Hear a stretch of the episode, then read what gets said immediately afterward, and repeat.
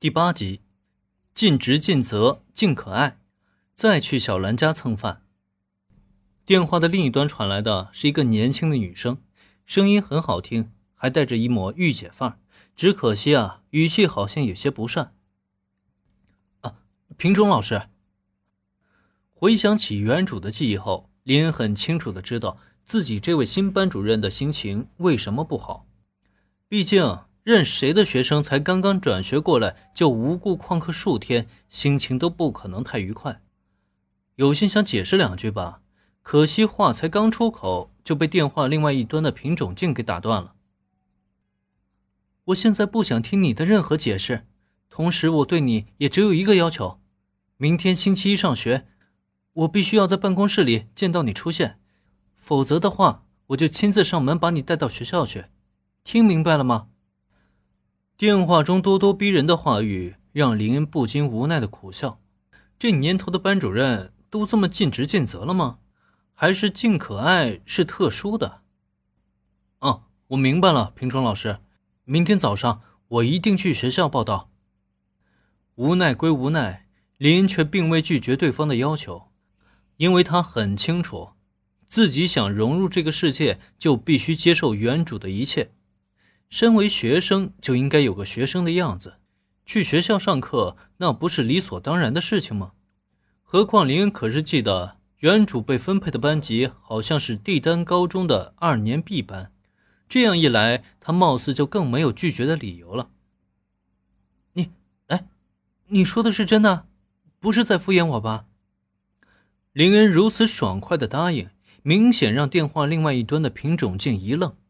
有点摸不清林恩套路的他，还下意识开口反问：“不知道林恩是不是在敷衍了事？”品种老师，我家里最近出了一些状况，导致我前几天无法正常上课。不过呢，现在问题已经解决了。作为学生啊，我自然应该继续遵守身为学生的本分啊。好家伙，我这愿意上学还不行了？难道原主那家伙在静可爱的眼里已经完全没有可信度了吗？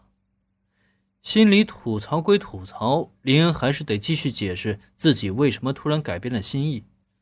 毕竟他也的确是家中突逢变故，解释起来也是有理有据。啊，这样啊。看样子林恩的解释的确起了作用。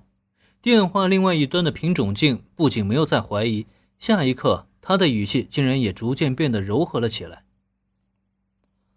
呃，既然林同学都这么说了，那我就没有什么问题了。我会在办公室等你，到时候呢，我会重新将你介绍给同学们。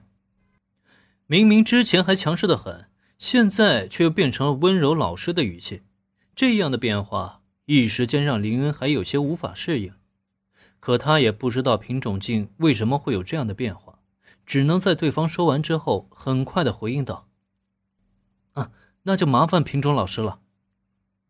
啊，这是我身为班主任应尽的职责。那我们明天见。好的，明天见。啊，品种静，静可爱吗？